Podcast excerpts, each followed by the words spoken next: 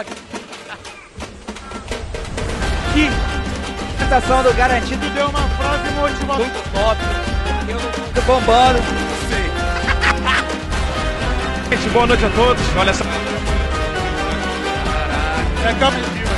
Rapaz.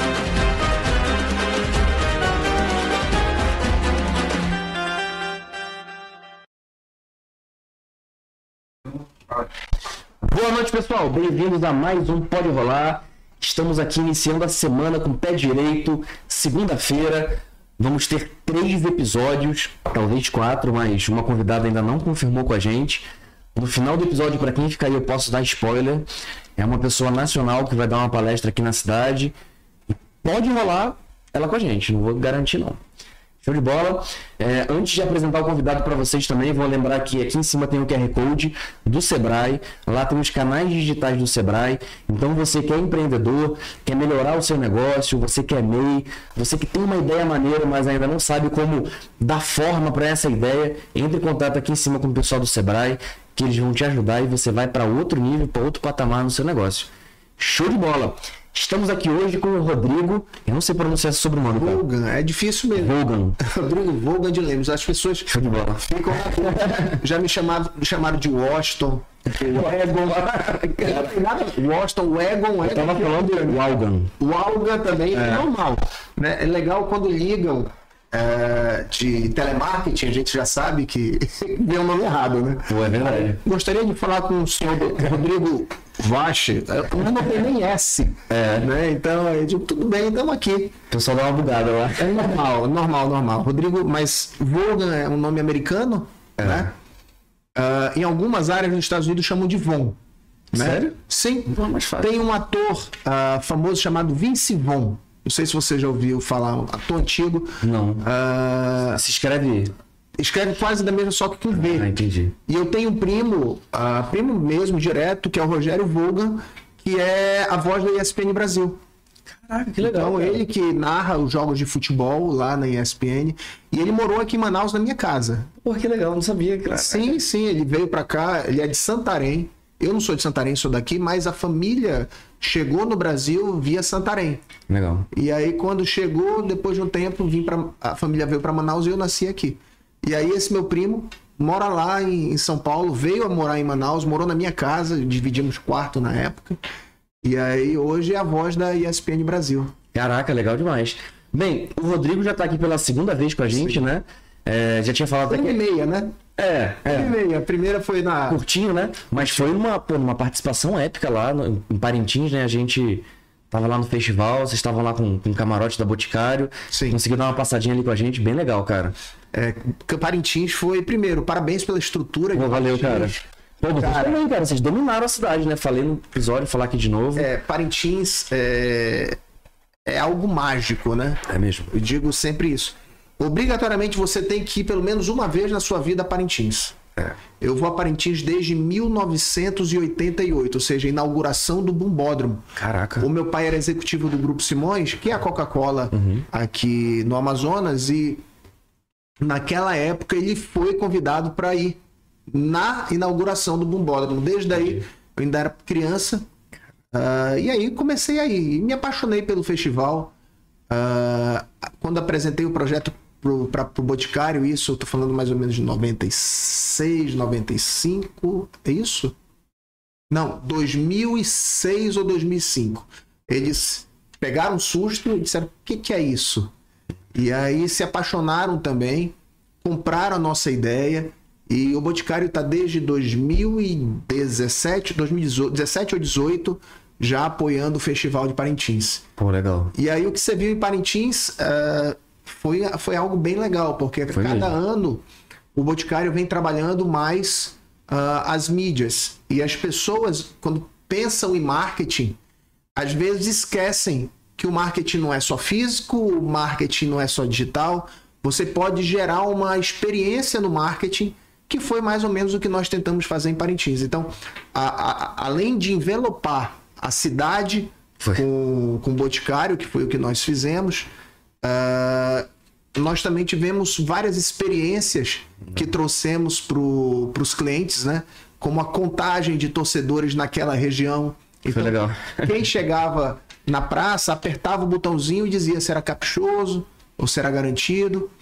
E, A gente até e- gravou um conteúdo que o Cássio estava apresentando lá, que a gente foi gravar, ele foi apertar ali do, do Caprichoso e umas senhoras passaram na frente dele e apertaram. foi legal. mas essa é uma experiência que você gera memória É. e a marca fica guardada. Além disso, a gente fez também a- a- as entregas de produtos, de, de gifts, né? Foi. Ah, e Também. Um tour pela cidade também, O né? tour, sim, sim, sim. E a experiência que nós. Eu não vou nem. Daqui a pouco entra na parte da, da- das influencers, Uhum. mas para o cliente que estava lá e para as pessoas, maquiagem gratuita no meio da praça.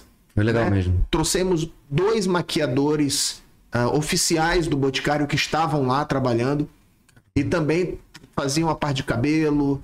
ah, e, e é legal, até o desodorante a gente trabalhou. Caraca. Aí tu- eu vou te dizer, mas desodorante, é, em Salvador é muito comum isso. Quem vai para Salvador, você paga dois reais no meio da rua, a pessoa passa o desodorante. É sério? É sério. Caraca, não sabia. Alguém ganha de tudo que é jeito. Caraca, E aí a cara. gente colocou e passava o desodorante no povo também. Caraca, que legal. Então Parintins estava mais cheirosa. Assim.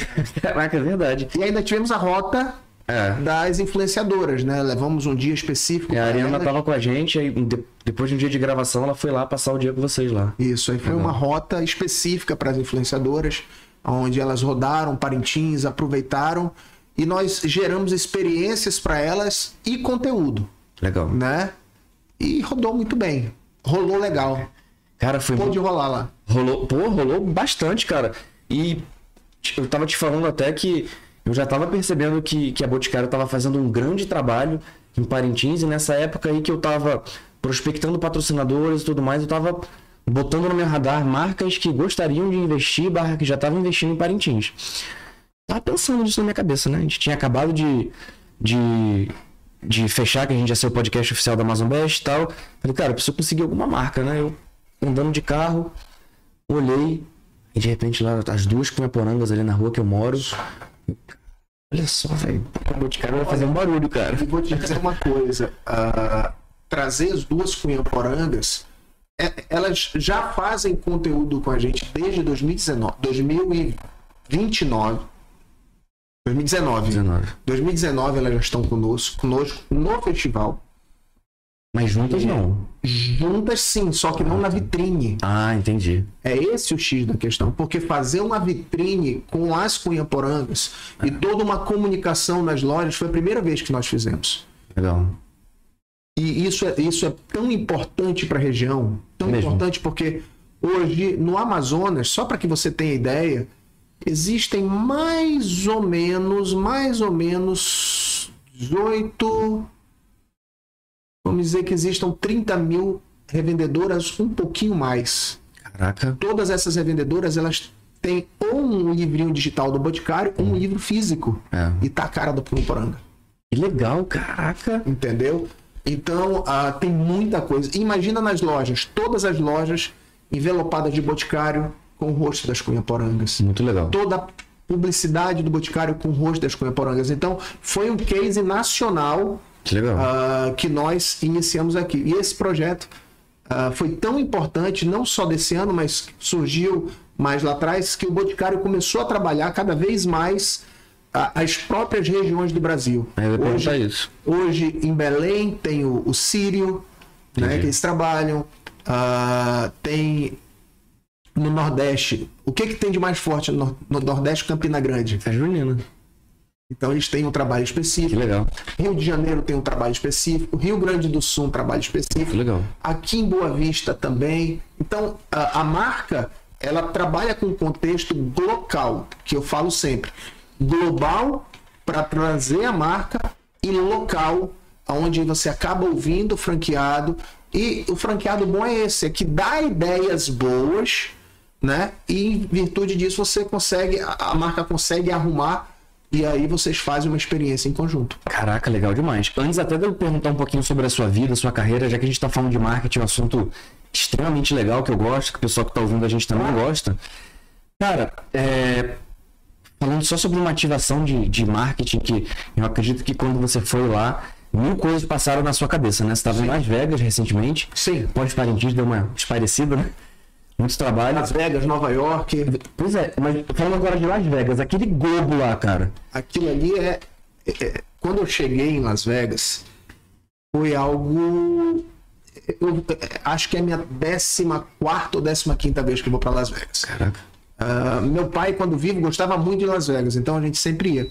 Só que o Globo inaugurou seu. a- a- não é que ele inaugurou, mas ele ligou no iníciozinho de julho. E logo na sequência eu fui Entendi. né?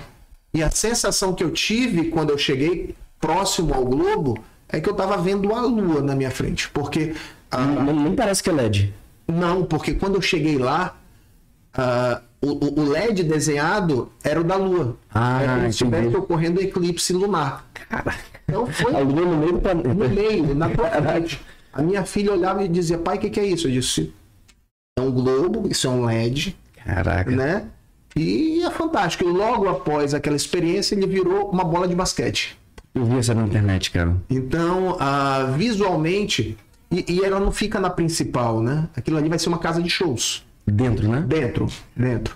E aí, mas quando você chega lá, não tem como você não correr para fazer essa experiência, para visualizar. E como tá fechado, um monte de gente indo lá para frente para tentar ver, tirar foto, fazer vídeo, porque o Globo tinha ligado três dias antes. Que legal. Então eu vi logo no, no início, Caraca. né? E agora a gente vê muitas, é, muitas pessoas hoje, quando falam de marketing, principalmente os empreendedores que estão começando agora, focam 100% no digital, no tráfego, no seu botãozinho de promover ali e tudo mais. E a gente vê com esse globo, cara, que a mídia off é muito poderosa, cara. Vamos lá. É, é mais uma experiência, né? É, Eu, eu gosto. Uma das minhas especializações é falar de multicanalidade. legal. E a multicanalidade, ela surge no marketing. É. Quando você verifica várias experiências que você pode entregar para o seu cliente, gerando, utilizando, na verdade, o marketing no dia a dia. Legal. É importante você estar presente nas mídias, nas mídias digitais, sim. E na física também. Não é um, é e, é a soma, né? Vou te dar um exemplo. Manaus, hoje nós já temos uma internet que funciona. A gente ainda não está com 5G rodando, mas o 4G funciona e nos escritórios, nas casas, a internet fixa é boa. É. Mas quando você vai para o interior do Amazonas, essa não é uma realidade. É mesmo. Então, quando você chega lá, talvez a mídia digital acabe não funcionando tão bem. Entendi. Enquanto aqui em Manaus o Instagram roda mais, lá eles ainda funcionam muito bem com o com, com, com o Facebook. Entendi. Né? Ah, mas roda, roda bem o Instagram? Roda. Mas o Facebook muito mais. Mas, Mídia off também. e aí é que vem a questão. A mídia off acaba rodando melhor. Então, Entendi. Caraca. ah, óbvio que eu não vou trabalhar a questão de panfleto, que panfleto eu nunca acreditei É. né? Desde quem entrega o panfleto, quanto à experiência gerada, regra geral, você pega o panfleto e joga. É. Pega ali por obrigação, né? Isso, às vezes até com pena da pessoa. É. Mas, regra geral, você pode trabalhar um outdoor, você pode trabalhar uma Kombi, você pode trabalhar uma experiência de barco ou de lancha. Vou te dar um exemplo. Caraca, como, é, como assim de barco de lanche? É aí que eu vou chegar. Ah, ano 2000 e... Ano passado. Quem foi para Parintins de barco, nós pegamos a- essa, essa parte final da lancha e colocamos a marca do Boticário lá. Pô, que legal. Então quem entrava via a marca do Boticário pegava susto. 2019 nós colocamos no avião. Então Caraca. quem ia de MAP na época, nós ah, simplesmente trabalhamos todo, todo o avião. O preço foi subindo, né? Então isso roda muito bem. Legal. Outra questão, outro exemplo que eu vou te dar ah, de como uma mídia off pode rodar. Na transmissão do Boi Bumbá em 2000, nós estamos em 2023, 2022, ano passado, no retorno, nós entramos no, no- junto numa parceria com a TV A Crítica para aparecer toda hora. E aí a gente disse, poxa, vamos trabalhar uma mídia que ninguém trabalhou? Aí vamos. Qual vai ser? Aí olhamos, ofereceram pra gente várias mídias, o preço estava muito alto. A gente disse, a gente só quer o reloginho. Caraca. Relógio de contagem do boi. Que legal, cara. E aí trabalhamos o relógio de contagem, toda hora aparecia o tempo. É Quando mesmo? apareceu o tempo, aparecia o nome do boticário. E ninguém nem pensou nisso. que legal. Aí esse ano A gente tentou trabalhar de novo, só que o preço ficou muito alto, a gente não entrou. Descobriram. Outro exemplo de uma mídia off que pode rodar muito bem. Carrinho de supermercado. hum, legal. Aí tu vai dizer, que carrinho de supermercado? Quando você pega o carrinho e vai dirigindo, você tem a- o lado interno ou externo do supermercado, você pode colocar uma mídia ali. Pode mesmo. Caraca, é mesmo. Eu não vou nem falar de carrinho de picolé, que isso É. também é muito comum. O bate-palma até hoje roda, dependendo do lugar. No interior roda muito bem ainda. Kombi roda bem. Então, você tem que olhar ah, a mídia on, sim, mas a mídia off também. Então, por isso que eu digo ah, que existem experiências di- diferentes. Né? Agora, hoje, a mídia on, ela tá ficando cada vez mais cara no comparativo com ela mesmo, É. mas ela ainda é mais barata no comparativo com a mídia off, É verdade. tá? Então, ah, se você olhar quanto você entrega com a mídia on, ah, não tem comparação. O TikTok entrega muito bem, E é, e é bem mais barato, né? bem mais barato. Então, a tendência é que as marcas trabalhem cada vez mais TikTok. No Brasil, a gente fala muito de dancinha. É. O TikTok deixou de ser dancinha há muito tempo. É mesmo. Só que a, a- a gente ainda tem que quebrar muito Você consome TikTok? pouco, mas tô aprendendo a consumir. Cara, é, eu não conseguia consumir numa época e eu vi que eu tinha que buscar um motivo estar lá, né? E eu descobri uma coisa que eu uso muito. Todas as receitas que eu faço saem do TikTok. Sim, Tudo. É, eu quero fazer um prato, uma receita, é do TikTok. Sempre do TikTok. sim. Então, se você parar para analisar, o, o TikTok acaba entregando muito bem. Entrega né? muito bem. E fora do Brasil, o TikTok não é uma rede de dancinha. Não é. Não A é. Até na China mesmo, né? Na China. É educacional. É educacional é. mesmo. Então, ah, eu digo que sempre é uma tendência. O LinkedIn, aqui no Brasil, a gente não utiliza 10% do que o LinkedIn é utilizado nos Estados Unidos. Eu fui mesmo? na sede do LinkedIn e eu fiquei maravilhado. Eu disse, peraí, eu- isso aqui tem no Brasil? E disseram, não. Ainda não foi tudo, não. A gente só colocou 10% lá. Radical. Por quê? Por causa do público que vai trabalhando cada vez melhor a rede, porque se você soltar tudo, você acaba se perdendo. Então, ah, tem as mídias que são trabalhadas de maneira on e off, mas é bom que você entenda a mídia e principalmente como vai trabalhar cada uma dessas mídias. Entendi. Tem gente que se perde, né? Ah, será que uma propaganda para Dia dos Namorados vai rodar bem no OnlyFans? Acho que não. Regra geral, não. Regra geral, não, porque lá não, não tem namorado. Ah, vamos pensar, uma, uma rede de namoros. Qual é a rede de namoros mais conhecida hoje? Tinder? O Tinder. Será que a campanha de, de Dia dos Namorados roda bem no Tinder? Cara, fiquei na dúvida, cara, mas eu acho que não, porque lá a galera é solteira, né? Tinder É uma rede de solteiros. Né? Entendi. Então, ah, mas se eu quiser fazer uma propaganda para pegar os solteiros, eu posso rodar no Tinder. É. Então, Pra perfume pra ir pra balada, essas coisas, né? Por exemplo, nós tivemos um lançamento de Malbec X. Malbec X ele trabalhava a sedução, ah, trabalhava Legal. ah, feromônio. Era uma rede propícia para rodar essa publicidade. Caraca, é mesmo. Então, é bom que você entenda. já fizeram anúncio, né? Já. Sério? Caraca, que legal. É bom que você entenda o produto. E a partir do produto que você entende e o seu público, né, você consegue nichar e entregar o melhor possível para o cliente, legal. né? E aí você resolve um problema. É mesmo. Então, ah, você tem que ser não só mais interessante e menos interesseiro, ah, mas o principal é resolver o problema de alguém. Ou resolver o problema ou gerar um lucro. É verdade. Que normalmente está atrelado a você resolver um problema e você tem um lucro ali, né? Sim. Que legal. Sim, Então, ah, e, e tudo isso passa pelo marketing. É mesmo. Então, você tem que estudar o cliente, verificar a jornada do cliente desde a hora que ele acorda até a hora que ele dorme. Ah, se eu quero atender um cliente do Vieira Alves, será que eu vou utilizar a mesma comunicação da Zona Leste? Não, dificilmente. Não faz sentido. Então, é bom que você tenha um desenho até de vitrine próprio para o Vieira Alves Legal. e outra para o Zona Leste.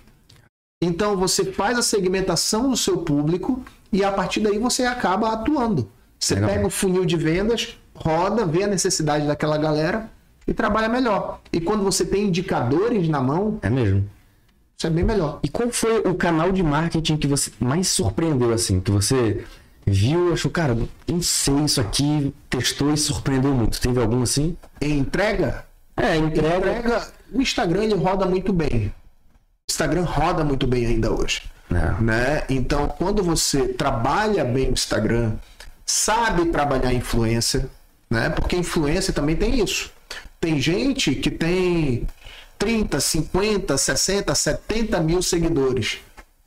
Um milhão de seguidores, mas metade é comprado. É. Eu já. Você já caiu nessa Ah, essa máfia de hoje, hoje nós estudamos eles, né? Ah, legal. Então, mas no início você cai. É, uma- É. é tudo muito novo, Fernando. Então, É. você tem que ter esse controle. E você vai errar no início. E aí, quando você erra, você erra rápido. É. E corrige rápido. Então, uma pessoa que compra seguidor, não vale a pena. Eu, por exemplo, todo dia eu recebo direct no meu Instagram para comprar seguidor. E eu digo não. É. Eu não tenho tantos seguidores, acho que eu tenho 6 mil, e quase 7. Tá crescendo, que a gente está trabalhando um pouquinho mais rede. Legal. Mas eu não compro. Né? Faço hoje o, o- marketing pago em algum momento, né? a publicidade. Porém, entretanto, todavia, não compro. E aí, quando você vê um, um- um Instagram 100% comprado, é um Instagram que não segura. Sabe o que eu já fiz uma vez, cara? É, hoje eu tenho, porra, repulsa total esse negócio de comprar seguidor, porque eu já fiz com uma empresa e deu super errado, cara. Sabe o que aconteceu? Eu é, te falei que eu era militar do exército, pedi demissão pra empreender. Na época, o meu negócio que fez eu ganhar muito dinheiro pra sair do exército foi uma empresa de máscara que Na a pandemia. gente na pandemia que a gente colocou em shopping e franqueou, que é a Masker. Tinha até no Manauara no quiosque. Isso. Cara, absurdo, e-commerce sinistro. Cara, quando eu olhei aquele negócio, meu, eu olhei e disse: Isso aqui vai morrer de ganhar dinheiro por um ano, no máximo. Foi isso. Porque era um negócio muito bem desenhado É. para a situação. Foi, cara. né? Para aquela situação tava perfeito. Porque é, eu não tenho dúvida que você era só seu ou seu da sua esposa. Eu da minha esposa, mas ela, Você- tava, ela tava na faculdade eu tocava mais. Morreram de ganhar dinheiro naquela época vendendo máscara e dificilmente dormiam fazendo máscara. É. E aí, pro- o- maior problema que eu acredito que você tenha tido na época foi como atender todo mundo. Foi. É isso? Foi. Como atender todo mundo, porque você a demanda estava muito grande e você não tinha ah, a rede formada para entrega, porque foi algo que aconteceu com todo mundo, Foi. né? E aí logo na sequência a, a- a rede inverte, Foi. porque simplesmente aí tu já tava com uma demanda para entregar e aí a pandemia passando e as pessoas cada vez mais deixando de usar barca. Na verdade, quando acabou é, a pandemia, não teve uma queda de faturamento assim. Não. De pouquinho em pouquinho. Foi assim, acabou, foi assim, ó, É de uma vez. Porque as pessoas não, não, não queriam mais usar máscara. É. Eu tiro por mim, eu usei máscara a pandemia inteira, mas eh, quando eu ficava só, não tinha cão no mundo que me fizesse usar máscara. Caraca. Então, ah, mas é- era um negócio visível, como era um negócio. Eu, eu, utilizava muito, eu disse, gente, eu utilizava que eu digo como exemplo, né? Eu dizia, como é um negócio mono, é um negócio com data de início, meio e fim É. né? Ah, e, e era normal, é normal, como todo negócio. Então você tem que entender a necessidade do cliente. Vou te dar um exemplo. Semana passada, há duas semanas, teve um lançamento bombástico, que foi Barbie. Foi. Esse aí foi absurdo, né? Barbie foi um lançamento incrível. Marketing muito bem feito, tanto físico quanto online. As pessoas Todo mundo usa rosa, né? É aí que chegar. Barbie foi algo que a gente nunca viu. O marketing viral de Barbie foi extremamente bem desenhado. Cássio até tem banda de rock, fizeram uma versão da música da Barbie, não é não? Vou tocar hoje. versão rock and roll da Barbie. Ô, Cássio, vai- quem vai ser a Barbie Girl? Acho que ele mesmo. É? Nossa parte da parte Caraca. Mas ó, pegou banda de rock and roll pesado, pegou. Mas é isso que eu estava dizendo. O mar... Eu estava em Nova York ah, e eu via três coisas em Nova York: pizza, ah, muita maconha, porque liberou lá, nunca vi tanta maconha liberada.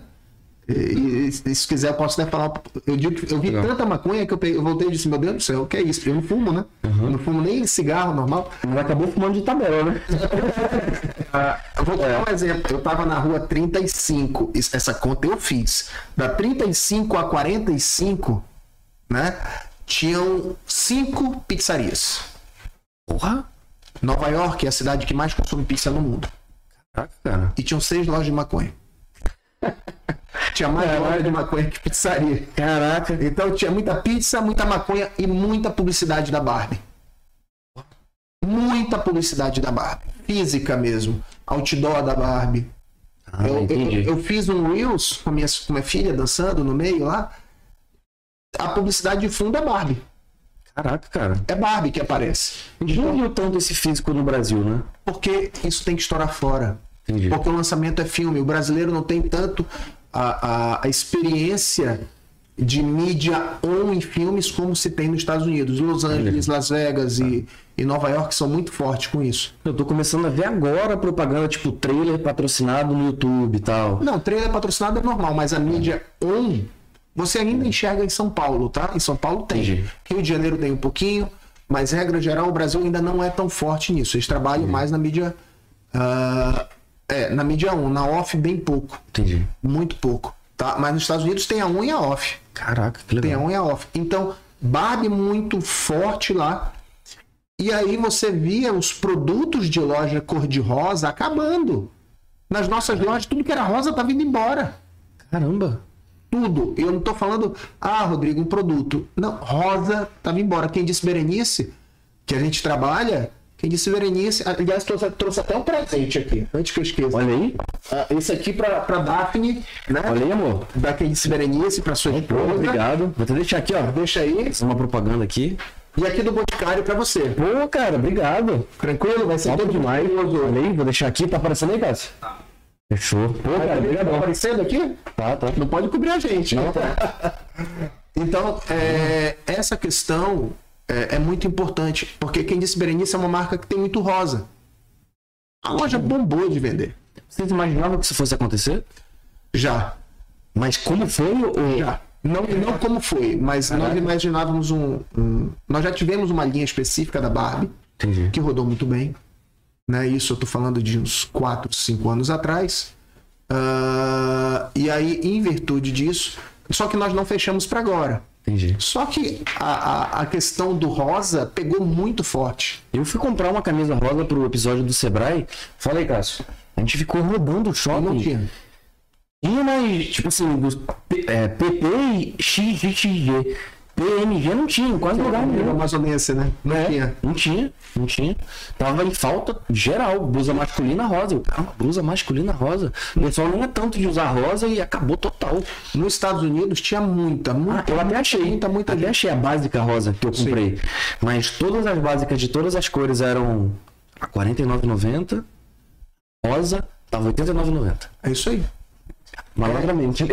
É o, é o varejo, né? É. É aquela questão do, do Essa demanda mesmo, né? é, oferta e demanda. E aí foi o que aconteceu. Então Barbie foi um fenômeno muito grande. Comida, né? Tudo, tudo, tudo. O que nós tivemos de influência que não recebia um real e tava dizendo que era uma Barbie Girl, gente. Verdade. E tinha umas Barbies que não eram Barbies que também apareciam, né? Lembravam mais Polly. ou Suzy. Legal. E- esse fenômeno da Barbie a gente vê até pode ser que que esse filme, na verdade, é dupla, né? Até achei bem, bem engraçado, bem legal um post que você fez, você meio a meio, né? Oppenheimer e Barbie. Foi. Pode ser que isso deu uma. Cara, uma, uma, uma reviravolta e o cinema volte como era antes. É, o cinema- pandemia deu uma segurada, né? Foi a maior bilheteria do ano. ah, Caraca. de Barbie, mas mais importante, foi o melhor final de semana do ano. Tanto para. Barbie quanto para Oppenheimer. Ah, São da mesma produtora, né? Vale é, teve uma briga, né? Teve uma briga com o Christopher Nolan. Mas teve muito isso. Então, mas falando de marketing, então foram duas marcas que rodaram bem.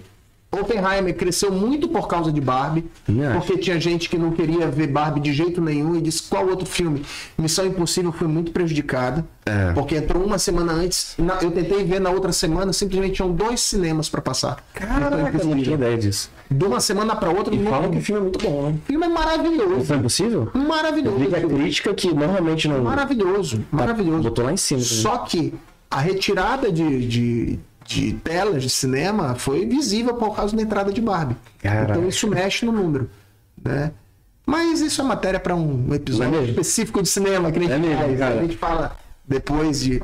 Mas o, o fenômeno Barbie ele, ele superou, ele passou o cinema e pegou, na verdade, muitas meninas, muitas mulheres, né? Todas as idades. Quem tem hoje 40, 50 anos brincou de Barbie quando era criança. Não. Então você tem uma memória afetiva que vem junto. E aí você quer levar a sua filha, você quer levar a, a sua amiga. E aí, quem é solteiro ou casado, se a mulher quer ver, o marido vai, Não junto. tem como. Não tem como, não vai dizer não. Mulher fala, vou quero ir pro cinema, vamos? Quem vai ser você para dizer não? Isso Se a Daphne disser. É, eu fui com ela, né? E uma coisa que é interessante também, isso aí de você falar de uma pessoa mais velha, ver uma coisa da infância repaginada agora, gera o, consumo ali. Sim. Isso, isso é cíclico, você vê isso na- nas empresas que você trabalha hoje, de, por exemplo, um perfume que era vendido antigamente, volta atualizado agora. Sem dúvida. Gera um boom. Eu falei isso até na propaganda que eu, que eu acho que vai ser um grande sucesso da Kombi, que fez isso agora, da nova Kombi. Sim, da, da, da Elis Regina. Pô, achei, achei muito foda aquilo ali. é- é uma das melhores propagandas que eu vi nos últimos 10 anos. Porra, incrível, cara. Emocionante, né? Muito É top, linda, né? linda propaganda. Mas é, essa repaginação é muito comum no varejo. Muito Legal. comum. Ah, nós temos, pela quantidade de SKU, né, quantidade de itens que temos nas nossas lojas, é comum né, que um produto saia, porque fica muita, muito produto. É. E aí, hoje com rede social, muita gente pede. É. Ah, volta o produto tal, X, Y, Z. Nós tivemos um produto que saiu e que voltou, que é o Macherry, que hoje está vendendo muito bem. Ele, inclusive, voltou por agora, né? Voltou ano passado. Porra, é um- legal, é um cara. perfume feminino. Pô, eu, eu tenho uma história com esse perfume aí, cara. Hein? Eu dei. Eu conheço A minha Daphne esposa. pode ouvir? É, ou- pô, é com ela, é. Eu fui, eu conheço a Daphne, sou filho de militar, né? Então a gente já rodou o Brasil inteiro, né? Sim. E aí, é, conheci a Daphne com 10 anos de idade. A gente era. Nossos pais eram amigos, a gente era criança. A gente não tinha nenhum tipo de relacionamento naquela época, né? Só amizade mesmo. E aí ela me Nem chamou. falar da mista. Não, não, não. A gente era bem, amiguinho mesmo e tal. E aí a minha. é, me chamaram pra festinha de 11 anos dela e a minha mãe foi lá comprar o presente pra ela. E comprou uma Cherry. E eu dei pra ela e na época, assim, foi tipo perfume, o presente top do aniversário dela. Foi um perfume, boticário e tal. E até hoje ela lembra dessa história. Aí várias vezes a gente entrava na loja e tal, ela queria ver se tinha. Aí tinha um outro que era, acho que Sophie, Sim, voltou. né? Aí ela, caramba, que legal e tal. São os Legal, né? minhas filhas. Olha aí. É, então uma Sophie muito. e a outra o Macherry. Então, É. a- e aí o que acontece? Ele volta depois do tempo repaginado, principalmente porque o público pede. Legal. Né? Então, e a memória afetiva é muito importante. O que que você acaba lembrando e você leva para a vida inteira? Um cheiro, É. né? E o cheiro te coloca naquele momento, né, cara? Ele te traz uma né? música uma É. comida. É mesmo. né? Então, quando você trabalha ah, um desses sentidos, na verdade, você tem cinco sentidos. Né? E quando você trabalha todos os sentidos, isso é maravilhoso. Agora, quando você pensa num, numa, num, num- num cheiro, nós lançamos um, um produto agora de bolacha com biscoito.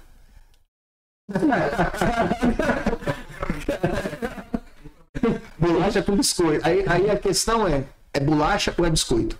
É. Porque dependendo da região, é bolacha. Dependendo da outra região. Isso aí é biscoito. causa de briga, ó, cara. Sim. Aí, você vem com uma estratégia de marketing para isso e vai trazendo. E aí, quando você vai conversando da melhor forma possível, você explica para o cliente. E aí você Já. trabalha o marketing, e aí quando a pessoa cheira, ela sente o cheiro do biscoito. Porra, que legal, cara. Então, ah, e às vezes quando você vai comer num restaurante, você lembra da comida da sua avó, É da comida da casa do seu pai. Então essa memória afetiva é muito importante. E às vezes você ah, entra numa loja e sente um cheiro e diz: esse aqui é o cheiro da minha mãe. Legal. Nós tivemos um, um caso, o Dr. Miguel, que é o criador do Boticário, nós tivemos, acho que faz uns um dois, um, dois anos, uma ação que foi muito legal. Nós tínhamos um perfume que saiu de linha, né? E aí o, um, um filho perdeu sua mãe e ele mandou uma carta pro boticário ah, falando que era o cheiro da mãe dele. O boticário mandou fazer um, um perfume específico para ele, mais uns seis ou sete. Caraca. O doutor Miguel escreveu uma carta à mão e mandou entregar na casa dele. Aí fizemos um vídeo que foi a coisa mais linda. Que, porque era a forma dele lembrar da mãe dele. Cara, eu acho que você me falando assim, eu acho que eu já vi esse vídeo, cara.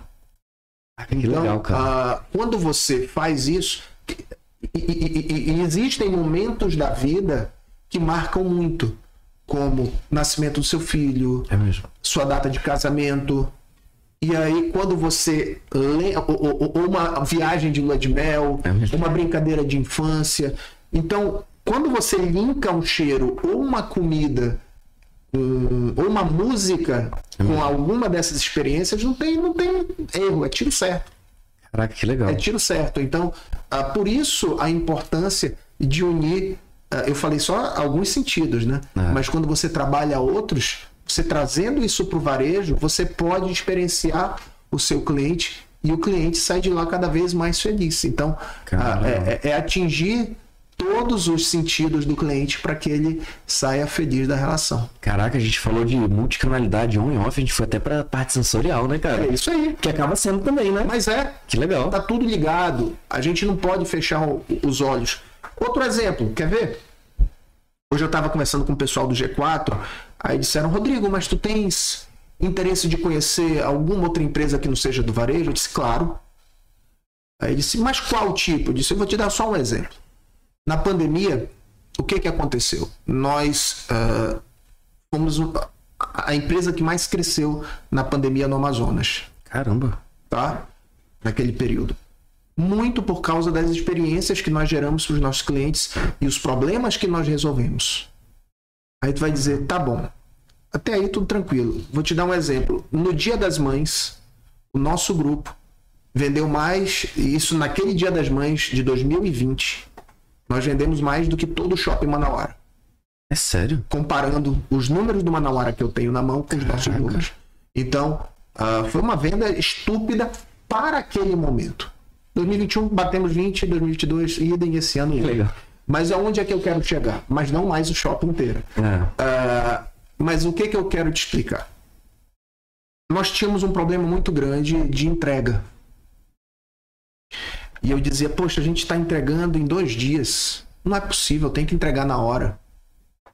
Não, não é possível, não dá, não dá. O motoqueiro é complicado. Eu disse, gente, peraí. Vamos, vamos num lugar estudar? Eles disseram, vamos. Cheguei um dia na empresa e disse, olha, a gente vai numa pizzaria hoje. Tá, a gente vai comer? Não, não, a gente vai entender como é que eles entregam. Ah, então a gente vai onde? Na. Fala até nome, vamos na Pizza Hut, na Domino's? Eu digo, não, não, não, não. Eu quero uma pizzaria de bairro, bem ruim, Caraca. simples, o mais simples possível. Eles entregam na hora, né? Por quê? Qual era a minha linha de raciocínio? A pizza, ela tem que chegar na sua casa quente. Então a entrega tem que ser programada a partir do momento do pedido. Então tem que ser rápida. Você recebe a sua pizza na sua casa em menos de uma hora. É. Então, se uma pizzaria ruim, chifre, conseguir entregar, não é possível que eu não consiga entregar. Caraca, que legal. Então, fui pra lá, estudei disse, pô, vi o que que tinha. Ou seja, num ramo que não tem nada a ver com o meu. É. E aí trouxe a experiência da pizza pra gente. Hoje nós fazemos a entrega cada vez melhor. A gente Legal. entrega hoje, ó, nós já entregamos carro, moto, Kombi, avião, barco, lancha, tuk-tuk. Já ouviu falar em tuk-tuk? Com certeza.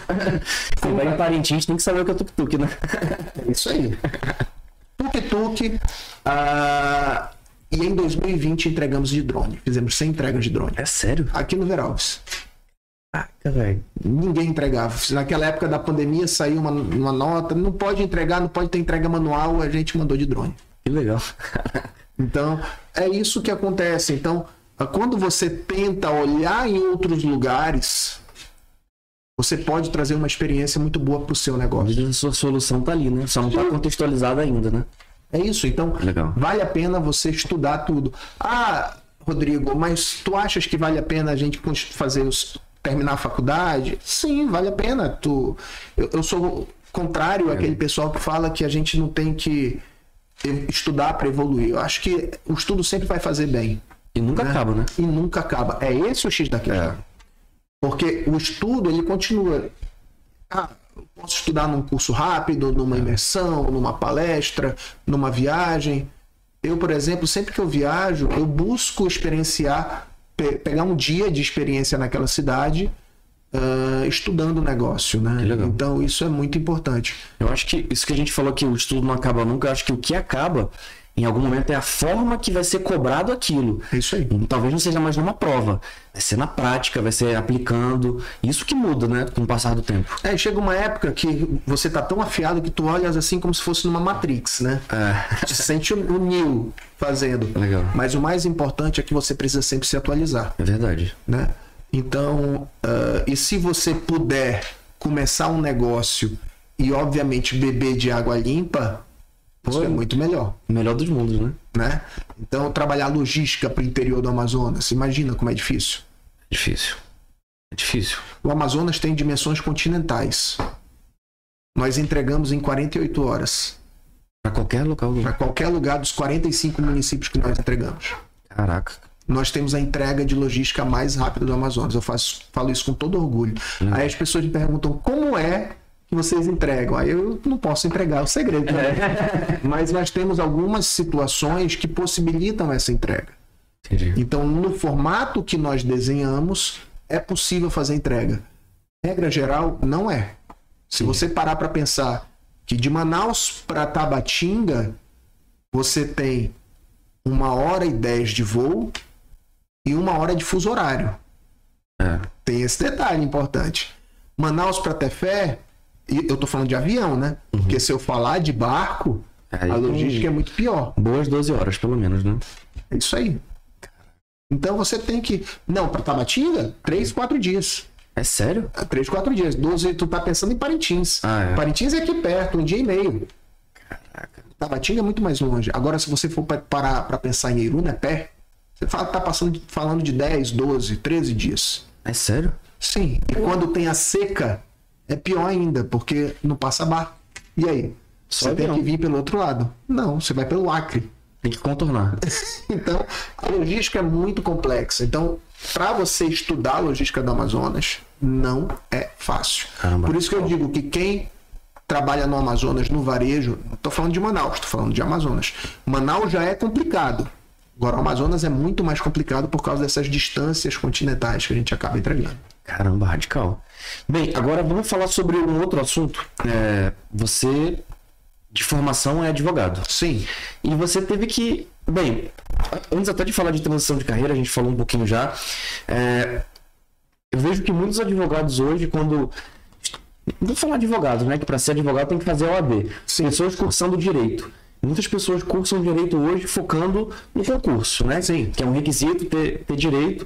Outras pessoas vão para a parte de advocacia e aí sim acaba sendo um empreendedor de alguma forma, né? E tem que oferecer o serviço dele. E, cara, você é empreendedor nato quando você saiu. Você buscou empreender, você teve uma outra jornada aí dentro do direito. vamos lá. Essa história é longa. Ah, eu sou empreendedor desde os 12 anos de idade. Tá? Eu vendia brigadeiro na escola. Legal. Então, ah, ah, Rodrigo, mas por que tu vendia? Tu era pobre? Não. Eu venho de uma família de classe média, ah, média considerada média alta, ah, mas eu não gostava de pedir dinheiro do meu pai. Nunca gostei. E eu sou de uma época de fita de videogame. Eu queria ter minhas fitas. Legal.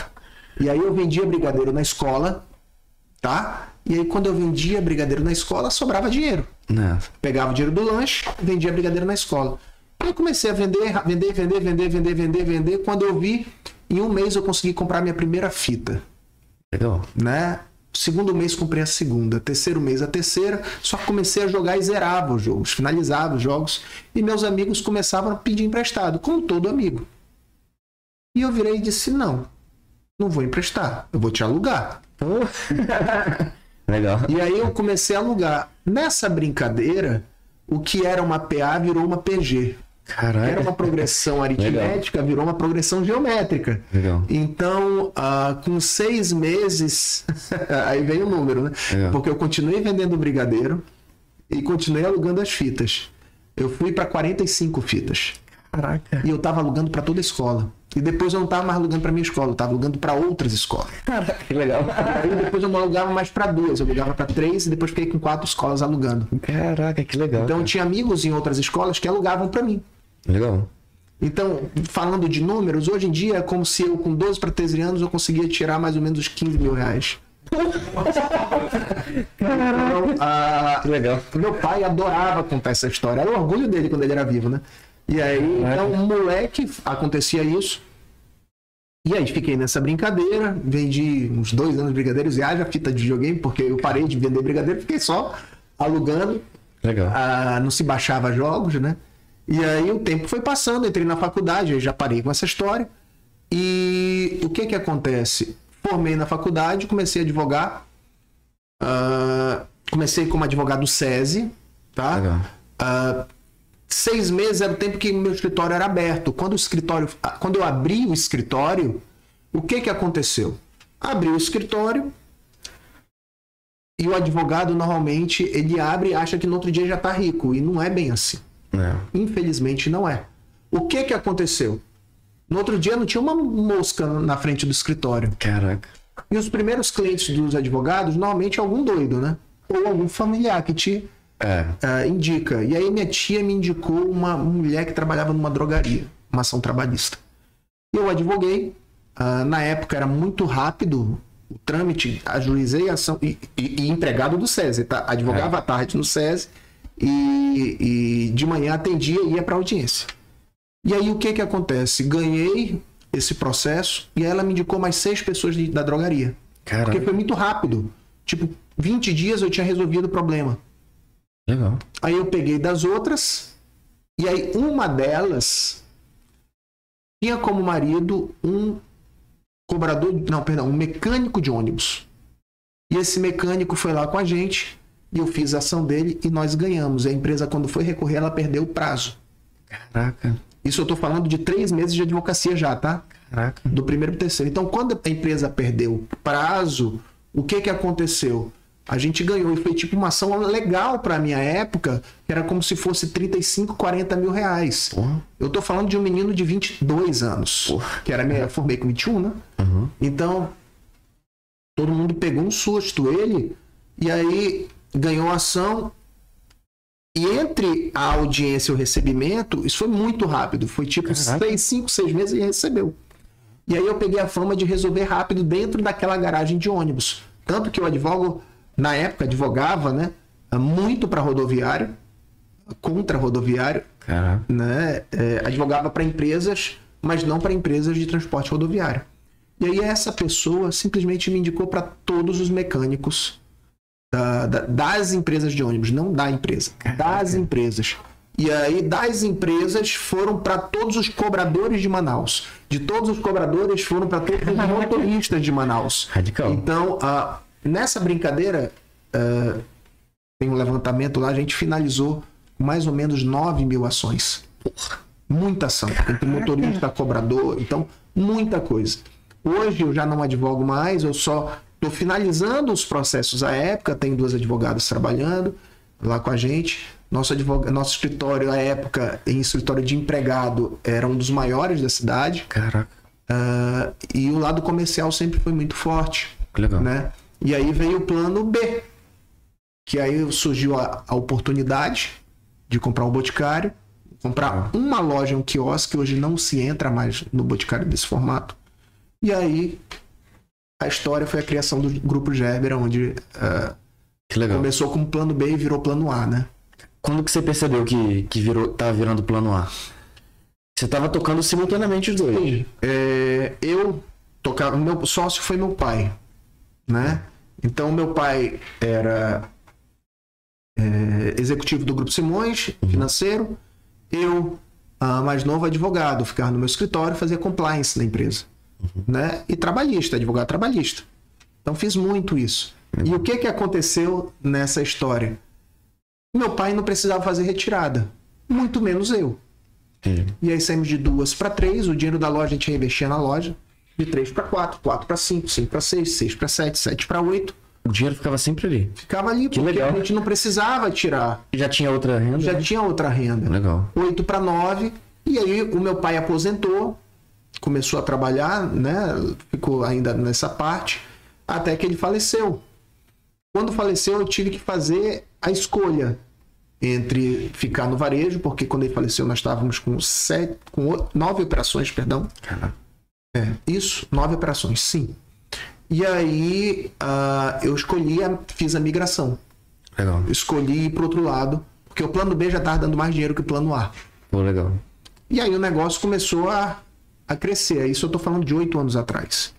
Então, eu tô falando de oito anos atrás eram oito operações, hoje são 36. Caraca. Então foi um crescimento muito rápido. Ah, mas por quê? Um, eu vivo bem, tá? Não, não choro miséria, mas ah, sempre fui muito contido, né? Então você não vai me ver na rede social postando foto do meu carro, da minha casa, porque não é o nada contra quem faz, mas não é o meu feitio Entendi. né? É, mas o que que acontece? Muito desse dinheiro foi reinvestido dentro do negócio e o negócio foi crescendo. Então aí saiu de 9 para 10, 10 para 15, 15 para 20, Porra, que legal. 20 para 30 e aí tá- estamos no tamanho que, que estamos hoje. E trabalhando e quando a gente começou é, a desenvolver a multicanalidade foi a- o segundo momento, né? Que eu saí, nó- o, Gerbera já ah, já estava com o pescocinho mais grosso e a gente começou a trabalhar com venda direta. Que legal. Que muita gente às vezes nem sabe, que são aquelas vendedoras de porta a porta que compram com a gente e revendem. Entendi. São, são as revendedoras mesmo. né? Vendedoras, elas compram de nós. E aí foi um, um, um planejamento que o Boticário fez o Brasil inteiro, rodando muito bem. Eu, pensando nisso aqui, eu acho que eu já passei de carro ali na Efigênio Salles, né? Tem espaço tem- vendedor, né? Tem vários lugares. Caraca, eu já vi E aí Legal. fizemos. ah, Ali é do, do nosso parceiro comercial do José Carlos. Entendi. E aí, mas fizemos um, um, um desenho muito bem feito. Que legal. E aí o negócio foi crescendo, crescendo, e a gente viu que não dá mais para ficar só com dois canais de venda. Vamos para o canal de venda. O e-commerce, o WhatsApp. Hoje temos a, a maior central de relacionamentos da, da região norte, Que legal. que muita gente chama de call center. Caramba. Eu não chamo mais de call center. Ah, na verdade, nunca chamei. Até porque eu te faço uma pergunta, Fernando. Qual foi a última vez que tu atendeu um telefone não identificado? Nunca. Não atendo, cara. Pois é, né? Então, qual hoje é prova de amor atender telefone? Eu É. atendo telefone da minha mulher. O tele, esse aqui, ó, faz tudo. Até liga. É isso aí. Até eu, eu até deixo bloqueado aqui, cara. O é, silenciar ligações de números não, conhe- não conhecidos. É isso. Tipo assim, depois chega no final do dia eu vejo lá, 14 ligações perdidas. Eu, beleza. É isso aí. É isso aí. Então, a, numa central de relacionamento, você pode trabalhar no WhatsApp. Né? Você pode ah, fazer várias Já no WhatsApp, se a pessoa manda uma mensagem, eu respondo na hora. É, respondo. Então você tem como trabalhar muito bem isso e principalmente organizar um CRM ah, muito tranquilo, óbvio, observando todos os, os requisitos legais, né? Legal. Que é a LGPD. Porra, muito legal, Então, cara. ah, quando você vem trabalhando toda essa parte e tem muita tecnologia dentro do nosso negócio que ninguém nem imagina, o que é bom, É. né? Então isso é, é bem importante. Acho que nós somos uma das empresas que mais trabalha tecnologia na região, né? Caramba, que legal. E eu digo, e, e com as revendedoras a gente acaba trabalhando também muita questão de empreendedorismo, É mesmo? porque a, a gente também tem algumas conversas, temos alguns cursos para elas, temos ah, cursos específicos de finanças, já fizemos parceria com, com alguns lugares específicos. Que legal. Ainda não tem com o Sebrae. Olha aí. Inclusive tem que fazer. Pode rolar, hein, pessoal? Olha aí. Ah, mas então tem o desenvolvimento dessas pessoas para fazer um. saber trabalhar um fluxo de caixa, saber trabalhar um planejamento estratégico, um, um marketing decente, apresentação pessoal. Então, são coisas do tipo que a gente vem trazendo para elas e funciona. Então eu digo, quando muita gente chega comigo e diz: "Ah, o que que o Gerbera faz?" O Gerbera é um multifranqueado. Vocês são multifranqueados do Boticário? Eu digo: "Somos." Boticário, quem disse Berenice, Tokito, trabalhamos o Xé 365, somos multifranqueados sim, mas ah, eu tenho uma definição melhor. É, nós somos uma empresa de logística Legal. Que trabalha educação, entregando beleza para todo o Amazonas. Porra, que legal, cara. Que essa é a nossa missão, entregar beleza para todo o Amazonas. Mas cada dia que passa eu falo isso. Ah, Que a logística acabou sendo um grande diferencial do nosso negócio, porque a gente come- conhece a região como ninguém.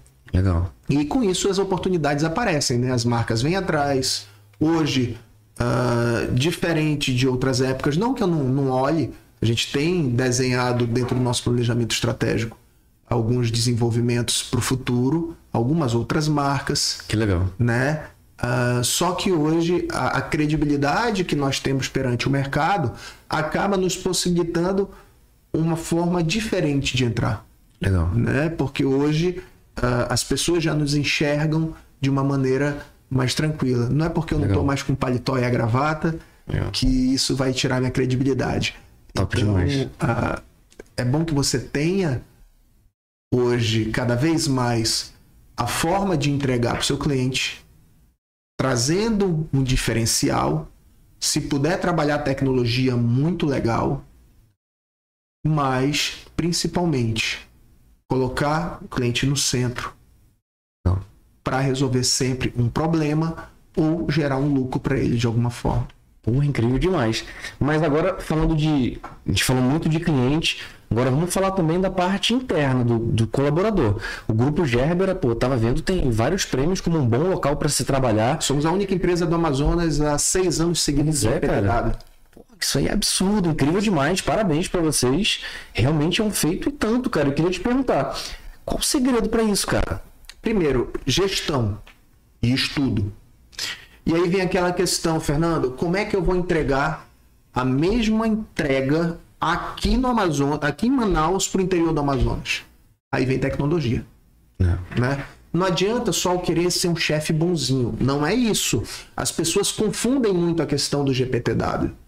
Você respeitar o seu colaborador não é que você vai baixar a cabeça para ele. Não vai cobrar, né? Sim, você tem que cobrar. A vida é feita de direitos e deveres. E vida que segue. É. Tranquilamente. Então, hoje, nós estamos há seis anos seguidos no GPTW. Nós fazemos as pesquisas de clima. Nós entregamos algumas coisas que empresas do varejo não conseguem entregar, principalmente por causa da margem. Porque a gente trabalhou um ecossistema dentro da empresa que normalmente uma empresa de varejo não consegue chegar. Né? Então a gente consegue trabalhar alguns benefícios que o varejo não entrega.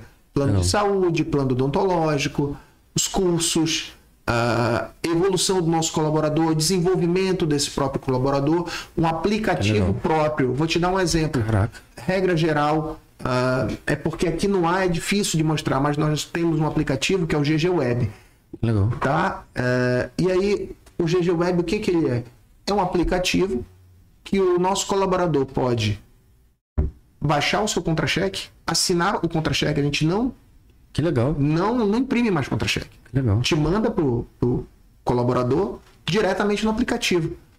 E aí ele recebe o que nós chamamos de toque-toque, inclusive hoje foi o dia, dia de pagamento Legal. né? A gente paga no último dia útil do mês. Não esperamos até o quinto dia. Então fizemos o pagamento hoje. E aí chega o toque-toque avisando que o salário está na conta. Legal. E o Olerite já está lá no aplicativo. Legal. Então quando o cidadão vê que o Olerite está lá, não precisa en- entregar papel para o interior inteiro. Porque antes que era legal. complicado para entregar. Tá bom, Rodrigo. É, mas não é só isso. Sim. Dentro da tecnologia, vamos dizer que o cidadão vai no médico para mandar o atestado. Antigamente, o que, que ele fazia? Tinha que mandar via papel para gente, É. para entregar. Tinha que pegar um ônibus ou um carro para entregar. Tira foto no aplicativo e manda. Que legal, cara. E tá dentro do aplicativo.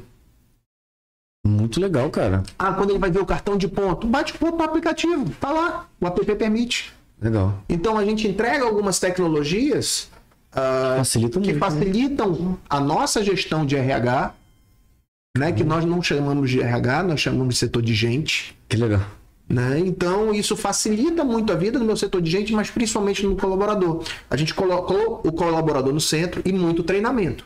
Legal. Muito treinamento. Eu, quando vou numa loja, eu quero ser atendido como cliente. Por exemplo, aqui, o que eu trouxe para você, Legal. é, isso aqui foi comprado, não foi retirado. E é por que isso é importante? Porque se eu chegar e retirar numa loja, o que, que vai acontecer? Simplesmente eu vou ter o, o fluxo de caixa, o, o- o inventário da loja desbalanceado, Não. o caixa não vai bater, né? Então, assim, e, a- e, a- e alguém vai perder na sua comissão. Assim, todo mundo ganha. Legal. Mas criar essa cultura não é fácil. Então, a gente trabalha muito a questão dos nossos valores, Legal. né? Então, nós temos os 10 valores do Grupo Gerbera, todos desenhados, os nossos colaboradores fazem. Temos a nossa integração e todo, ninguém eh, sai da empresa e vai direto para a loja. Ele passa por um período de integração, três diazinhos de treinamento para ver como é que funcionam as coisas, quais são os valores da empresa, o que que pode, o que que não pode, como é que usa o aplicativo, como é que não usa. Legal. Então ele já passa por uma preparação antes e vai. Isso vem desde a entrevista de emprego. Na entrevista de emprego, o que que acontece? Normalmente a gente lá, seleciona, vamos dizer, a gente coloca lá, temos vagas para consultora de venda. Aí vão 10, 15 consultoras. Não, vamos dizer que vão 50 para 10 vagas. O que, que nós fazemos de cara? A, a- a responsável pelo setor de gente vai lá, ela auditória na empresa, ela apresenta a empresa e diz: Ó, gente, é isso aqui, a regra do jogo é essa, o salário é esse, parará, parará, parará. Tem gente que levanta, vai embora, a vida que segue. Caramba. E tem gente que fica. Esse que foi embora, eu não perdi tempo, porque imagina se eu investisse nesse cara ou nessa menina. É mesmo. Então, pra gente, tranquilo. Então, vem de- desde o início até o final. Então, vamos dizer, quando o colaborador vai embora, o que, é que a gente faz? Entrevista de desligamento. E esse é o melhor momento para ouvir o colaborador, tá? Legal. Porque na entrevista de, de desligamento, regra geral, esse cara tá sem filtro. É verdade. E aí ele vai falando tudo.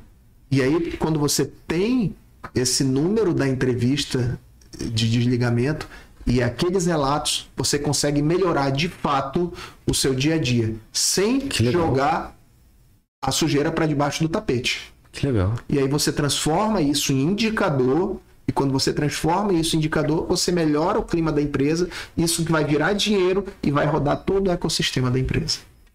Nunca tinha pensado nisso, cara. Que legal. Não adianta a gente falar de uma melhor entrega para o cliente se você não treinar seu colaborador. Qual é a experiência que você vai dar para o cliente com um colaborador com raiva? Que brigou em casa, brigou com a mulher, brigou com o filho. Pior possível. Então você tem que trabalhar cada vez mais a, a cabeça do seu colaborador para entregar a melhor experiência. É mesmo. Então a cultura vem daí. Caramba, que legal. Hoje você tá com quantos colaboradores? 336, 337. Até o final do ano a gente deve chegar em 370. Caraca, muita gente. Você falou também que vai. Agora vai fazer 13 anos o grupo, né? Não, vai fazer 20. 20? Caraca. 20 anos. 20 Confundi, anos do desculpa. Gébera. 20 No anos. dia 13. Ah, no dia 13. Então tá explicado. É porque eu confundi. Dia 13, Caraca. dia 13 nós faremos 20 anos, né? O Grupo Gerbera faz 20 anos no dia 13. E teremos algumas coisas, né? É, terá a nossa festa de 20 anos, fechado no, no Luar de Waicurapá. aqui Ah, aqui próximo, é bem regional. uma festa temática de boi bumbá, por isso Legal. lugar. Né? Mas antes disso, no dia 4 agora, a gente vai para o Teatro Amazonas. Ah, nós compramos todos os ingressos de uma peça do Mulan Rouge, que é Caramba. um de, um de um grupo que nós apoiamos aqui de dança, que é o Belarte de Manaus. Caraca. E eles fizeram uma montagem fantástica de Mulan Rouge. Eu vi o, Caramba. um ensaio sábado e a gente vai fazer um negócio muito bonito nesse Teatro Amazonas. Caraca, que legal. Bem, é, Rodrigo, antes da gente finalizar, o Cássio que tá aqui com a gente, ele vai ter um compromisso, né? Falou que vai Claro. tocar Barbie, né? Vai- Versão tocar rock. Barbie. É. Eu queria perguntar, a gente tem aqui bastante gente assistindo a gente. Queria saber se, se o pessoal aí tem, tem alguma pergunta, alguma dúvida. O momento é agora, né? Mentoria gratuita com o Rodrigo. Quiser perguntar, a gente tem aqui alguns comentários. Grande chefe, vamos que vamos. Grande chefe, doutor Rodrigo, hashtag GG. Rodrigo é uma mente brilhante, um sucesso absoluto. Orgulho de trabalhar no GG. Várias, várias pessoas, você vai falar quantas pessoas falaram orgulho, orgulho, hashtag GG, daí uns, uns 20 comentários aqui. Grande Rodrigo, a maior referência de gestor que conheço. Pô, legal, gostei. Sou muito fã e admiradora. Legal, Gilvanete mandou aí. Pô, que legal. Legal. Legal. Então vamos lá, pessoal. Se alguém quiser fazer alguma pergunta, falaram aqui, nosso palestrante, master do checkmate digital, falaram aqui. Sim, sim, já dei palestra no Checkmate. Legal. Tenho muito orgulho desse, desse, desse evento. É um evento que roda em Manaus, já teve acho que duas ou três edições. Legal demais. Tá, Mas tem muita coisa boa, a cidade é muito boa, né? É. E cara, eu queria falar um pouquinho também sobre quando foi que você começou a ser palestrante e, e também uma referência, cara, no ramo da- das palestras sobre empreendedorismo, negócios. Antes disso, sou advogado, né? É. Advogado fala muito. É. Regra geral. Então, ah, desde a época do direito, eu já, já palestrava, falando especificamente sobre o tema de direito. Ah, treino jiu-jitsu desde criança. Legal. Então, desde criança faço jiu-jitsu e o lado de atleta sempre teve colado.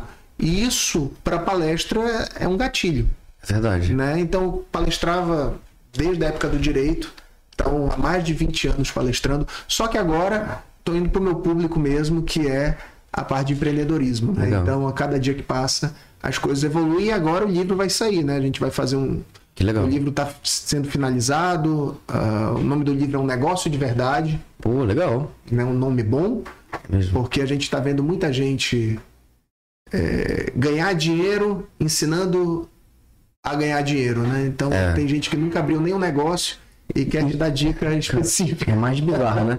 O pessoal faz um livro, um curso pra ganhar dinheiro, ensinar a ganhar dinheiro, Você nunca tá ganhando. sem nunca ter ganhado, e ganha dinheiro com livro e com curso. Aí ganha dinheiro, tá ligado? É isso, isso é comum. É, o curso pra vender o curso ou o livro pra escrever o livro. Tipo isso. É isso, é isso, é isso. Né? É. Sendo que a pessoa não escreveu, nu- nunca tinha escrito, escrito um livro e, e vida que segue. Então, é muito fácil falar Legal. sobre, sobre isso. Então, desde sempre, é verdade. Pô, legal demais. Chegaram aqui mais algumas perguntas, a gente já vai fazer essas perguntas daqui a pouco. Só antes disso, eu vou fazer uma pergunta que tava no meu, no meu script. Acho que o segredo do podcast é ter um script parecer que não tem script, né? Sim. Isso é legal. É um bate-papo Isso. informal. Mas que a gente vai abordar alguns temas, né? Sim, sim. E um dos temas que eu queria abordar, que você fez eu lembrar agora, né? Que a gente falou um pouco de colaboradores e você falou de que você já tinha um pendor para falar, de palestra e tudo mais.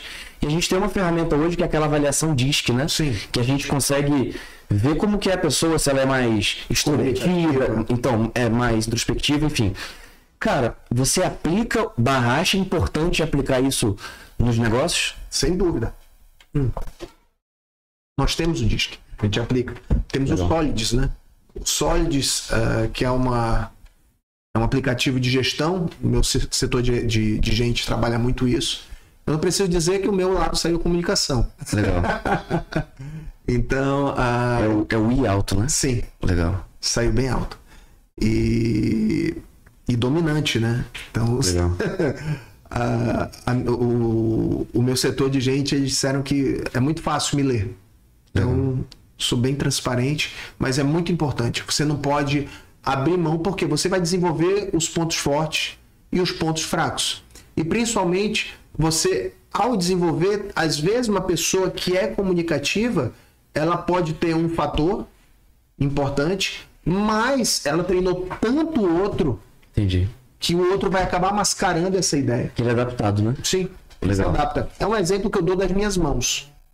Eu, quando criança, escrevia com a esquerda. Entendi. Eu sou de uma época que não tinha cadeira, Aquela cadeira fixa, né? era só a direita. Então, a... porque quem- naquela época diziam que quem escrevia com a, com a esquerda era do demônio e por aí vai. Não tinha coisas. isso, não. Tinha. Eu, não vou, eu, eu tenho 45, né? Não parece, mas eu tenho. Mas o que que acontece? Então eu sou dessa época. E aí o que que acontece? Eu fui escrever com a direita para treinar. E comecei a escrever com a direita porque não tinha cadeira com a mão esquerda. Então eu escrevo com as duas. Mal, com as duas, mas escrevo. Caraca. Então é isso. Eu chuto com a esquerda, por exemplo. Porra. Então, você acaba desenvolvendo os dois lados, mas hoje o que acontece? Eu acabo escrevendo melhor com a direita do que com a esquerda. Caraca, de tanto treinou, você Eu superou. treinei, sim. Que legal. Sim. Então, isso é- acontece no DISC. Caraca. Acontece no DISC também. Mas o mais importante é, primeiro, se você tiver algum gap, tente melhorar o seu gap. E com o colaborador, faz mais sentido melhorar o, o gap dele, a dificuldade dele, ou colocar ele onde ele vai ter mais facilidade? Ou os dois? Os dois, os dois. Mas de cara, buscar o lugar que ele melhor se adapte. Até tem lugar para todo mundo. Você- os primeiros mapas do Google foi desenhado por um autista. Caraca, Você sabia disso? não sabia. Então, como é que eles faziam? Pegaram, pegavam um autista, ah, colocavam no helicóptero e diziam: me coloca no helicóptero, vamos dar uma volta aqui. Porque o autista, regra geral, ele tem ah, uma retenção de memória muito grande. Que legal. Ele grava muita coisa. Alguns, né? Tem alguns autistas que têm isso. Você viu um filme chamado Rayman? Não vi. Então veja, já coloca aí na lista. Ah, o autista, ele- alguns autistas têm essa facilidade. Então, o que, que foi feito? Colocava esse cara no helicóptero, subia, ele olhava e dizia, tá bom. Olhava a cidade de cima, e aí ele desenhava. Caraca. Então, os mapas, os primeiros mapas do. Google foram desenhados assim. Caraca. Então, ah, o que, que foi feito com esse cara? Era uma pessoa que poderia não rodar em um- no setor comercial, É, mas utilizaram um ponto forte dele para algum outro, que legal. para alguma outra área. Eu não tenho o talento do Cristiano Ronaldo. É. Se me colocar para treinar e jogar bola, eu não vou fazer o que ele faz. Mas colocar ele para gerir um negócio, ele também não vai fazer o que eu faço, não. Porra, legal. Caramba, top demais. É, até vendo essa análise DISC e tudo mais, eu me conheci muito mais. Sem dúvida. E eu entendi por que, que quando eu fico atrás de uma planilha, eu enlouqueço. Louco, cara. Eu que, sei lá, parece que eu tô, tô- fico babando ali na frente. Sim. Aí quando eu vou fazer outro, outro tipo de atividade, o, meu D e o meu I também são bem mais altos que o S e o C. Tipo, podcast, criação de conteúdo, planejar uma criação de conteúdo tudo mais. Completamente diferente. Sim, Falar com pessoas e tudo mais. E aí eu, que não botava muita fé nessas ferramentas, eu falei, cara, funciona, Não, cara. claro que funciona. Interessante. Claro que funciona. Tudo para evolução funciona. Vou te dar um exemplo. Eu treino jiu-jitsu desde os meus 8 anos de idade. Fiquei sem treinar 15, tá? E voltei, treino até hoje. Legal. Então, ah, tenho minha faixinha preta lá. Legal. Então, desde criança eu tô lá. E por que eu tô falando de jiu-jitsu? Porque o jiu-jitsu, ele traz a sua evolução como profissional, mas principalmente como pessoa. Que legal. Porque no jiu-jitsu, você pode ser rico, pode ser pobre. Na hora do treino, não tem isso. Legal. É o rico pegando porrada do pobre e vice-versa. Que legal. Às vezes ele batendo. É. Né? Então, a, é verdadeira democracia ocorrendo ali. é. E o jiu-jitsu, ele te ensina uma humil- uma humildade que talvez você não consiga encontrar no outro esporte. Que no jiu-jitsu, literalmente, você esfrega a cara do chão. E aqui no Amazonas, a gente tem muita cultura do jiu-jitsu. Não tem um futebol muito bom. Então, você vê, principalmente no meio do direito, muitos lutadores de jiu-jitsu no Legal. dia a dia. Então, aqui em Manaus, é um esporte muito difundido. Exemplo disso é que no nosso MMA a gente tem José Aldo, tem É. Marcos Louro, Dileno Lopes, tem muita gente que saiu daqui É por causa do jiu-jitsu. Então, o jiu-jitsu te dá uma disciplina que no negócio, às vezes você tem preguiça de ir, mas a disciplina te tira na cama. É mesmo. E a necessidade também. E, e o jiu-jitsu te ensina muito isso. E ele mostra o quê? Que você sempre tem que estar treinando para evoluir. Da mesma forma que você tem que estar fazendo no seu negócio no dia a dia. Caraca, legal demais. As baterias estão ruins? Então, Beleza. Coloca ela no centro aqui pra gente finalizar. Show de bola. A gente já tá aí há quase duas horas aqui do podcast. Sério? É. Já? Mas vamos lá. Vou, vou tocar aqui mais algumas perguntas do chat pra gente, pode ser? Vamos lá. Ó. Como é o estilo de vida para se manter, para manter a alta performance na gestão de empresas grandes e ser um bom líder? Estudar muito, mas principalmente ter humildade em aprender. Legal. as pessoas, ah, muita gente pensa que chega uma hora que você simplesmente não tem que estudar mais e é o errado. Você, quando termina a faculdade, aí que o jogo tá começando, aí que o game muda, né? Então, buscar aprender com outras pessoas, buscar conhecer novos negócios e tratar todo mundo da melhor forma possível, desde o presidente da empresa até o porteiro. Não adianta você dizer bom dia pro presidente da república e não dizer bom dia pro porteiro. Porra, você não presta. É verdade. Então, ah, trate todo mundo da melhor forma possível. Legal. Trate da melhor forma possível. Todo mundo gosta de ser bem tratado. Pô, legal demais. Mandaram aqui um monte de palminha, grupo Gerbera. Manda um alô pra VD Tabatinga, acompanhando desde o início a live. Alô, VD Tabatinga, meu time. Olha aí. Beijão pra vocês. Ó, Leonardo falou aqui. E se Deus quiser, quero colaborar para ter uma meta de mil colaboradores e ganhar espaço no estado do Brasil muito além, pra cima. Se Deus quiser. Fé em Deus, Leonardo. Vai conseguir, cara. Sim. Pode rolar, não é não? Sem dúvida. Cara, top demais. Obrigado, cara, por participar. Gostei de, de conhecer mais você. A primeira vez que eu tive contato com você, acho que. Talvez você lembre, eu assisti uma palestra sua no All-In Summit. Ah, viu? Viu? Gostou? Eu gostei muito. Eu tava ali no. A gente montou o stand do podcast ali. Legal. Muito legal, eu não vi toda. Eu tava ali gravando, de vez em quando eu assistia um pouquinho, voltava. Achei muito legal. Você já tava no nosso radar para ser chamado. E aí quando o Sebrae ele fechou com a gente para fechou com a gente como patrocinador da gente, colabora, é, fazendo episódios colaborativos, a gente levantou vários temas, né? E aí um dos temas foi o Sebrae falou, quero que você chame, aí deixou eu escolher, só me falou o tema. Quero que você chame alguém referência na parte de franquias aqui em Manaus. Beleza. Aí a gente marcou esse episódio pro, na verdade ele tava pra ele tava pra final de junho esse episódio. Mas a gente tava em Parintins e eu não aí. queria, e eu não queria colocar um episódio que não fosse do boi E eu em Parintins também. né? Aí fechou, a gente se encontrou em Parintins, participou do podcast. Top demais, cara. Queria te agradecer e eu acho que. Bem, o Cássio vai cantar Barbie agora, né? Tá dando uma pressada na gente, mas A gente tá sendo expulso pelo Cássio. que vai cantar Barbie. É a influência da Barbie. Não é não? Vai ter um show de rock só pra Barbie, cara. Olha só como as coisas estão. É, o pessoal aí de Manaus que tá assistindo. Chega aí, Cássio, faz a sua propaganda aí. Chega aí, Cássio, pode fazer aqui, ó. Vem, Cássio. Vem pra cá. Bora aí, Cássio aí que vai cantar Barbie. Fala aí, ó. E daqui a pouco lá no Red Dog, já já, 9 horas, a banda Records vai estar fazendo lá um showzaço lá.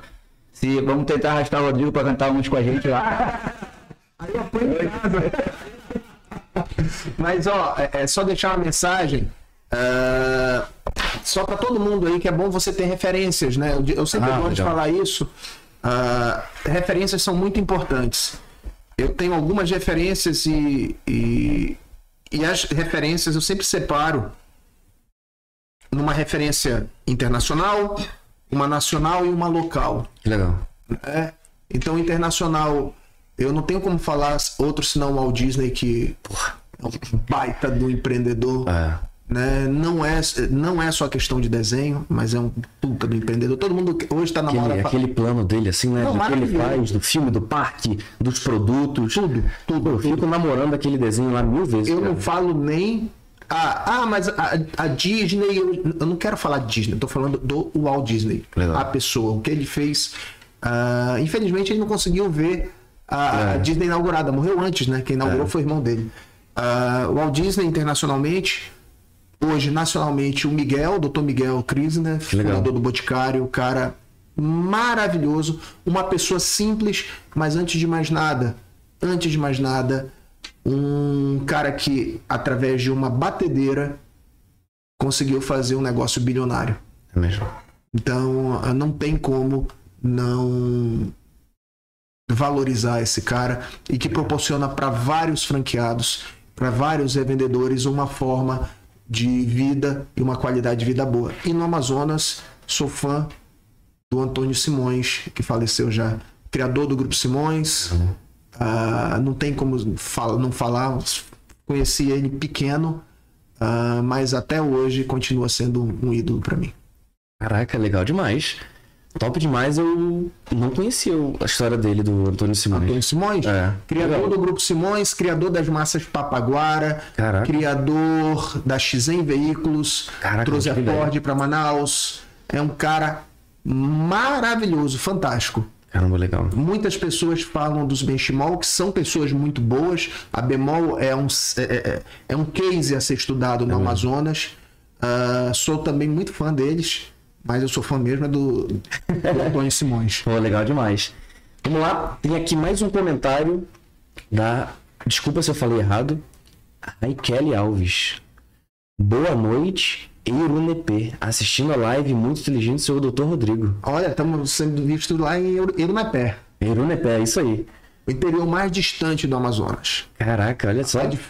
Para ser mais exato, a logística mais difícil do Brasil. Caraca, radical. né? Então entregar lá em Erunepé é um orgulho pra gente que trabalha no Grupo Gerbera. e investir nas pessoas, desenvolver a cidade, cidade que nos abraçou com muito carinho e a Legal. gente ainda vai fazer uma história melhor do que a gente já tá fazendo por lá. Cara, top demais. Bem, eu vou deixar- convidado de uma parte 2. Sem dúvida, Eu acho que tem muito assunto que a gente pode falar. E eu também, cara, eu vou te fazer um convite, se você quiser. É, hoje eu busco. Pós-Parintins, a gente conseguiu dar uma crescida muito legal e a gente está com acesso bem bacana. Acho que você viu aí que a gente entrevistou o Alfredo Soares na semana passada Gente da melhor qualidade. né? E, cara, é, eu acho que eu consigo desenvolver muitos assuntos de forma bem legal com o público e tudo mais, só que às vezes eu quero aprofundar um pouco mais. E eu acho que dependendo do convidado, eu preciso de uma ajuda de um co-host convidado. Queria saber se eu posso te convidar quando Ah, rolar. quando tiver, pode chamar que a gente tá por aqui. Porra, legal, cara. Obrigadão. Valeu, Rodrigo. Tamo junto. Pessoal, só deixar aqui avisado como é que vai ser a nossa agenda da semana. Falei que a gente vai ter tem esse episódio mais dois que vão acontecer. Talvez um quarto episódio. Eu vou passar aqui um spoiler pra vocês, mas não é certeza, né? Não divulguei ainda na rede social. Vai ser o seguinte: a gente vai ter. E vai ter também uma, uma outra ação que eu vou participar que eu vou falar pra vocês, mas que não vai, não vai vir aqui pro canal, vai só pro meu Instagram. A gente vai, na quarta-feira, receber o Roosevelt, que é um criador de conteúdo aqui da região, é, repórter de milhões. Nesse episódio aí, quem vai apresentar vai ser eu e o Cássio. E na sexta-feira a gente vai inaugurar um quadro novo. Sabia, Rodrigo? A gente vai inaugurar um quadro com uma pegada diferente. Vai ser meio que uma fusão entre o Pode Rolar e a página Manaus Memes. Que legal. Que é a maior página aqui de Manaus, né? A gente vai fazer um quadro que a gente vai para um, pra um restaurante que vai ter música, churrasco, cerveja. E a gente vai falar sobre internet. Tudo de bom, né? É, e o nosso primeiro convidado, já veio aqui no Pode Rolar, vai pela segunda vez, é o cantor John Veiga.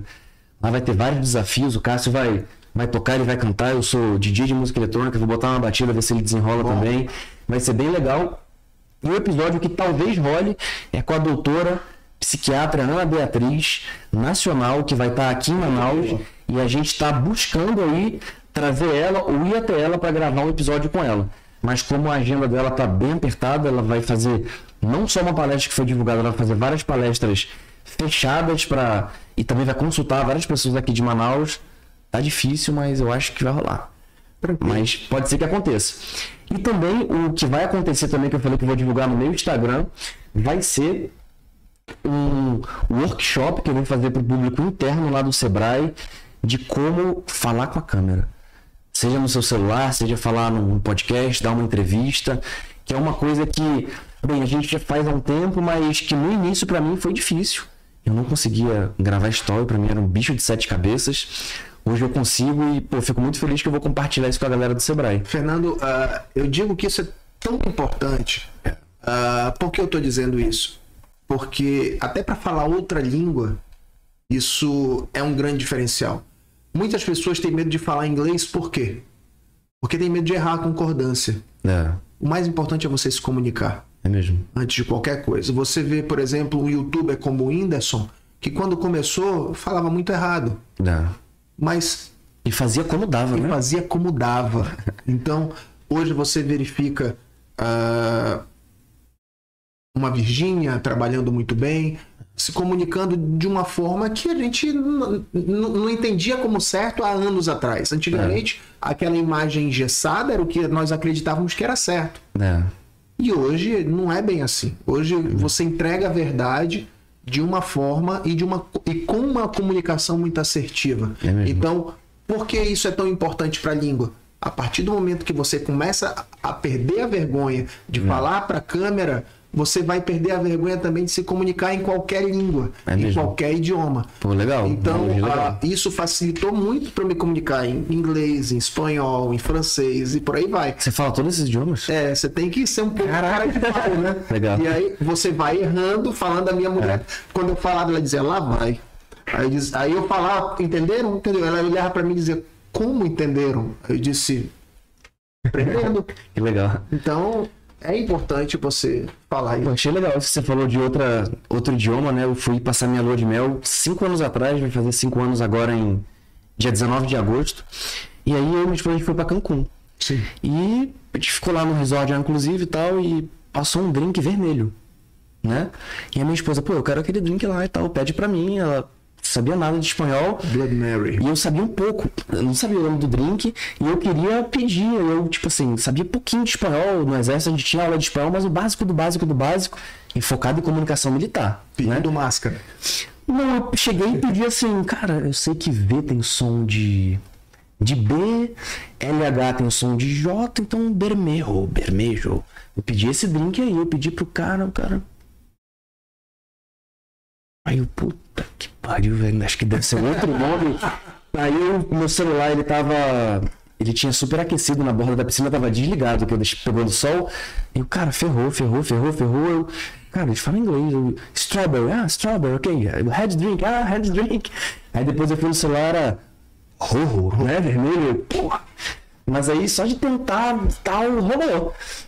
É isso. Né? É perder a, a vergonha. Legal. E quando você faz isso para falar para as câmeras, Não. é a mesma técnica que você faz para aprender uma nova língua. Que legal. Então, é muito fácil. Fácil não, né? Mas você vai. Olha aí, pessoal, quem acha que a gente tem que ter mais um episódio com o Rodrigo, já comentem aqui embaixo, dê um joinha. Na verdade, tem muito comentário, cara. Incrível, arrasou o chefe, orgulho de ser Gerbera, como sempre. Uma aula, assistir e ouvir Rodrigo falar. Inclusive, pessoal, vocês que estão agora, que chegaram agora na live, assistiram aqui o, o finalzinho aqui, que chegou muita gente no final também. Fica gravado, né? Fica gravado e lembrar também, é, que eu te falei, a maior parte do nosso público hoje é no Spotify.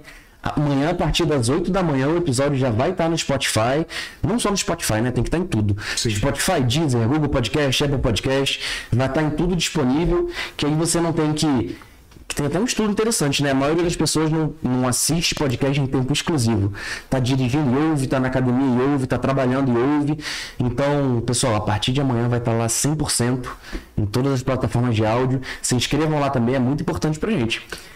Valeu, Rodrigo. Obrigado. Obrigado. Vai rolar uns convites pra segunda parte, cara. Tamo junto. Obrigado pelos presentes. Tenho certeza aí que a Daphne vai, Vai gostar. vai gostar. Ela é muito mais blogueira que eu, vai fazer todo abrindo lá em casa e tal. Te mandar também. Então é isso, pessoal. Valeu. Vai rolar. Vermelho em espanhol. Rojo. É. Valeu, Ivanilson. Tamo junto.